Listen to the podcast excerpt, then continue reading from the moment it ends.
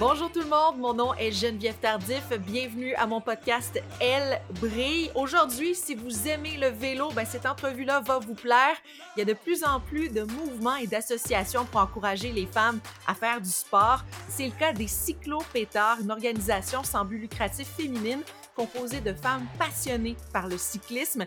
Je jase avec deux femmes qui font partie du réseau, Isabelle Bro, présidente des Cyclopétards, et Marie-Claude Molnar, qui, elle, est une paralympienne qui a remporté une médaille de bronze pour le Canada en cyclisme aux Jeux paralympiques de Londres en 2012. Et elle fait partie euh, du réseau aussi des Cyclopétards. Et c'est une grande première pour euh, le balado parce que c'est la première fois que j'accueille deux invités aussi passionnantes, aussi intéressantes. J'ai très hâte euh, de leur jaser à toutes les deux. premièrement, je vais parler un peu plus, euh, je crois, à Isabelle, euh, qui est présidente des cyclopétards. Isabelle, pourquoi les cyclopétards? Comment toute l'histoire a débuté pour cette association-là? Bien, d'abord, merci de nous recevoir. On est bien heureuse de pouvoir euh, parler du grand réseau des cyclopétards. Donc, euh, les Ça fait plaisir. les cyclopétards, euh, c'est un grand réseau cycliste féminin qui a été, qui a débuté en fait en 2008, où on a créé vraiment l'OSBNL, l'OSBL, l'organisation à but non lucratif. Puis, c'est un réseau en fait qui a pour mission de promouvoir le cyclisme au féminin. Donc, c'est vraiment notre mission première euh, au Slopetard euh, de pouvoir euh, encourager les femmes à participer à des événements de vélo, à avoir une pratique sécuritaire à vélo également, de pouvoir aussi créer un réseau d'amis, de femmes avec lesquelles on peut aller rouler.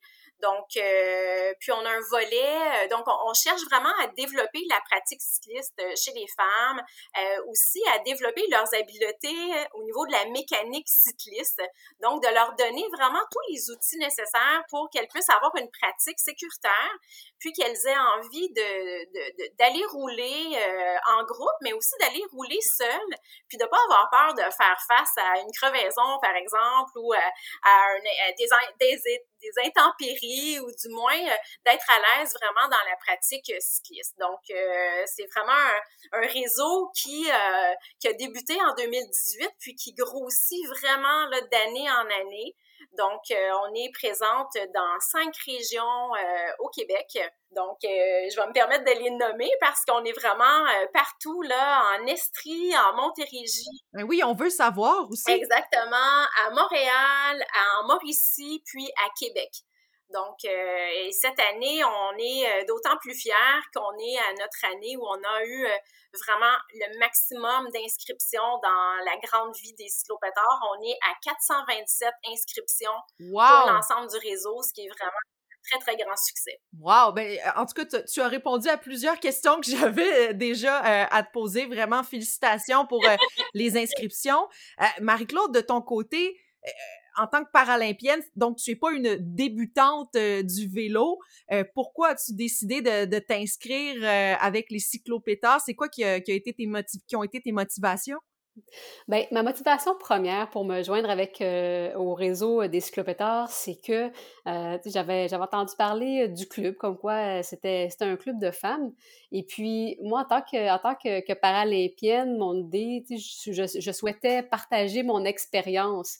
Puis des fois, euh, ce qui arrive, c'est que dans le, dans le cyclisme, dans, des clubs mixtes, euh, les, femmes, des fois, elles vont pas sentir qu'elles peuvent avoir toute la, toute la place. Donc, au niveau de, l'apprentissage, euh, au niveau de bâtir la confiance en soi, tant au niveau de la, de la, distance à parcourir ou justement là, de pouvoir effectuer ses propres réparations mécaniques, bien, des fois, elles se sentiront pas totalement à l'aise.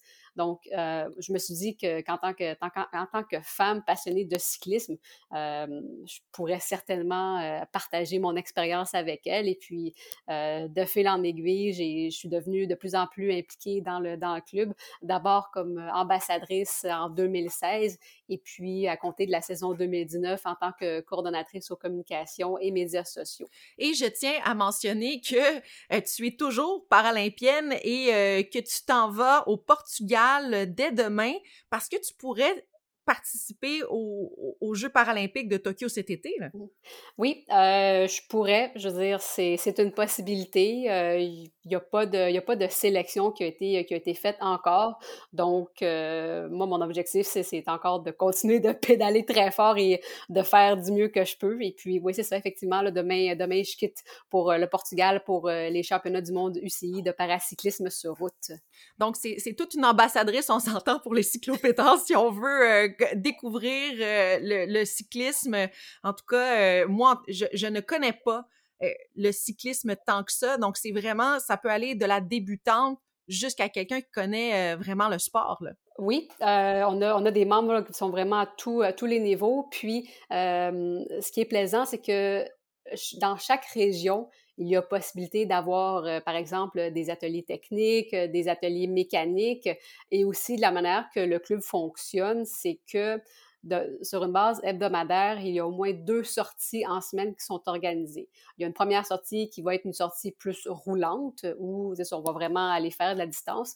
Puis, euh, il y a une autre activité qui va être plus de l'entraînement ou un atelier de perfectionnement toutes les deux, j'aimerais savoir, ça a été quoi votre plus beau moment avec les cyclopétards? Euh, que ce soit un moment, euh, je sais pas. Alors, euh, je vous laisse aller. Peut-être y aller avec Isabelle pour commencer?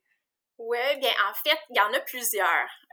pour moi, là, maintenant que, que je suis à, la présidence du réseau, ce qui me, ce qui me passionne, puis ce qui vient vraiment faire que, que plusieurs beaux moments, ben, c'est de voir que année après année, il y a des gens qui s'impliquent dans le réseau parce que pour faire fonctionner un réseau comme celui-là, ça nous prend vraiment beaucoup de gens. Euh, on a des gens au conseil d'administration, on a aussi des, euh, des, membres qui sont sur le terrain comme encadreuses. Donc, euh, c'est des membres qui vont aider les nouvelles à joindre le club et les plus anciennes aussi. Donc, pour moi, ça, c'est vraiment des beaux moments de voir l'entraide dans le club parce qu'on est, on est vraiment tous là pour, pour s'aider, pour partager nos expériences, pour partager nos, notre passion aussi. Donc, ça, ça fait partie vraiment des, des, beaux moments là, que, que je vis euh, vraiment avec, euh, avec le réseau. Et j'allais euh, dire, avec la pandémie, ça n'a pas dû être facile aussi, toute l'organisation du club. Exactement. Donc là, on, est encore dans la pandémie, donc on organise nos activités en respect des mesures sanitaires, évidemment. Donc, ça nous a demandé beaucoup de flexibilité puis d'imagination aussi parce que euh, sur les sites d'entraînement, bien là, on, a vraiment euh, identifié des, euh, des lieux différents selon les groupes de vitesse pour euh, vraiment respecter là, le nombre de personnes euh, possibles parmi les, euh, les, groupes de peloton. Donc, mais on a eu plein de belles idées de l'ensemble de nos membres du réseau. Donc, je pense qu'ensemble, on était, on était capable d'aller de l'avant, puis on est bien contente d'avoir notre saison cet été, puis bien, bien, bien fiers de se retrouver ensemble. Oui, puis Marie-Claude, toi, pour tes beaux moments ou un beau moment, c'est comme tu veux. Oh là là, euh, écoute, il y a tellement de, tellement de, beaux moments. Euh, comme Isabelle disait, tout l'aspect d'entraide qu'il y a pour faire fonctionner cette organisation-là. Parce que oui, il y a le conseil d'administration, mais euh, oui, il y, a les, il y, a les, encadreuses, il y a les responsables de région aussi, donc les filles qui sont responsables de chacune de leur région, de tout coordonner la, la logistique. C'est quelque chose qui est assez, qui est assez remarquable, qui est, qui est très demandant aussi. Mais je dirais que sans avoir un seul exemple, je dirais que ce que j'aime le plus, c'est une, une, cycliste qui débute, par exemple, eh bien, euh, parfois, en, début de saison, elle va, elle va avoir un peu de, de difficulté sur son vélo. On va voir que elle ne sera pas totalement à l'aise. Puis, euh, même que si je pense à une cycliste en particulier, elle va avoir envie elle va avoir envie d'abandonner. Je peux parvenir, par exemple, à essayer de, l'encourager un peu justement à pas à pas lâcher, vraiment à continuer, à s'obstiner même s'il faut, bien pour qu'elle pour qu'elle parvienne à, prendre confiance en elle. Puis à la fin de la saison, quand, quand je revois cette personne-là, qu'elle a le gros sourire, puis qu'elle va avoir assez confiante, elle va avoir assez, elle va avoir assez confiance en elle pour, par exemple, faire euh, un, grand défi. Euh, bien, tu d'avoir d'avoir vu tout ce cheminement-là, c'est quelque chose qui me rend fière d'être, membre des cyclopétards. Oui, vraiment. Puis c'est quoi, selon vous, les, les qualités d'une bonne cycliste? Qu'est-ce qu'il faut avoir pour euh, être bonne là-dedans? Ben, il y, a plusieurs, il y a plusieurs qualités. Je pense que d'abord, c'est c'est d'être, d'avoir une pratique sécuritaire, donc de s'assurer que lorsque on, sort notre vélo, bien que, notre vélo il est bien en ordre et que euh, on va pas avoir un problème mécanique. Ben, c'est sûr que ça peut toujours arriver là sans, sans le savoir qu'on a un problème, mais de s'assurer à la base d'avoir euh, un problème, euh, que son vélo soit en ordre, ça c'est ça fait partie des, des, éléments essentiels. De, de bien connaître aussi les techniques de peloton. Alors nous, euh, quand on fait des, des grandes sorties sur la route, euh, sur des trajets, euh, bien on, roule en peloton et c'est on enseigne la technique de peloton aussi. Donc d'être venu en début de saison à nos ateliers de comment rouler en peloton aussi, ça fait en sorte qu'on qu'on ait qu'on ait une bonne une bonne cycliste, de savoir comment donner le relais, comment pointer les, les obstacles qu'on peut retrouver comme les, les trous sur les, les routes. donc de bien identifier tout ça, ça fait, ça fait de, des membres euh, des bonnes, euh, des bonnes cyclistes. Peut-être que Marc-Claude va vouloir ajouter des, des choses. Euh, ouais, oui, ben, ce que, ce que j'ajouterais aussi, c'est que il faut, il faut être une personne qui a beaucoup de respect pour les autres. Parce que c'est pas, pas tout le monde qui est, au, qui est au même niveau, c'est pas tout le monde qui, a le même, qui va avoir le même niveau de confort sur le, sur le vélo. Donc, c'est ça, d'être, d'être une personne qui, qui peut démontrer beaucoup de, beaucoup de, respect et euh, aussi là, parfois de la, de la patience. C'est quelque chose qui est, qui est primordial. Parce que Marie-Claude, euh, toi, comme euh, quand tu faisais du vélo, tu as eu un grave accident. Peux-tu nous parler un peu plus de cet accident-là? Puis qu'est-ce que ça a changé un peu dans, dans ton sport, dans ta manière de voir le sport? Euh, qu'est-ce que ça a changé? Bien, premièrement, dans ma vie, ça a changé énormément de choses. Euh, c'est un accident qui est survenu en 2005.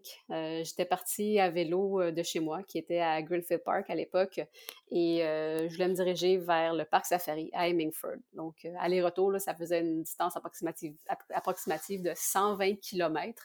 Et puis, en cours de route, j'ai décidé de changer mon plan. Donc, au lieu de me rendre jusqu'à Hemingford, j'ai décidé de me rendre jusqu'à la colle parce que j'ai vu que la colle, c'était pas très loin. Donc, je me suis dit, ah, peut-être que je pourrais me rendre jusqu'aux États-Unis parce que j'ai fait l'association dans ma tête que la colle, c'était juste à côté des États-Unis. Puis, dans ma tête, ça faisait comme, hey, wow, j'ai été, jusqu'aux États-Unis à vélo. c'était quelque chose.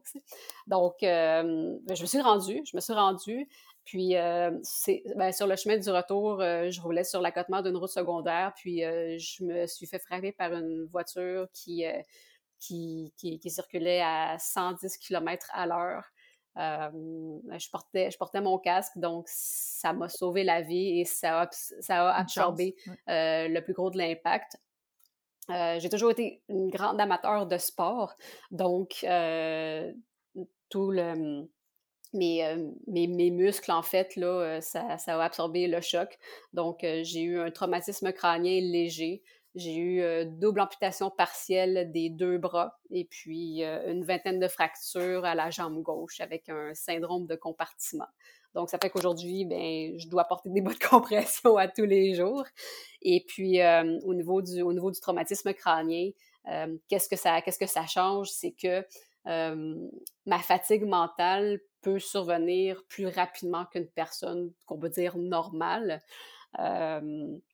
Donc, c'est au niveau de la, de la, logique, par exemple, euh, quand je suis fatiguée, je peux avoir plus de difficultés à réfléchir, euh, je peux paniquer, perdre patience un peu plus facilement.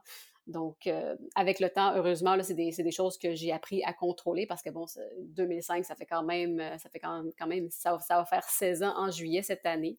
Donc, je, prends des, je prends des trucs. Puis, au niveau du sport, qu'est-ce que ça a changé? c'est que ça m'a, ça m'a, ça a vraiment je dirais, ça a débarré quelque chose. Euh, ça a débarré une soif de, de voir jusqu'à quel point j'étais capable de pousser la machine. Euh, j'ai commencé à compétitionner en 2009 sans avoir aucune espèce d'idée jusqu'où je pouvais me rendre. Puis euh, c'est ce que j'ai tenté de, de, découvrir. Puis quand je regarde ce que je suis parvenue à accomplir, bien, jusqu'à maintenant, je suis, je suis très fière de ce que, de ce que j'ai pu accomplir et justement voir ce que justement euh, où je peux amener euh, la machine. Wow, ben une belle histoire, belle histoire de juste de résilience, de persévérance. Félicitations.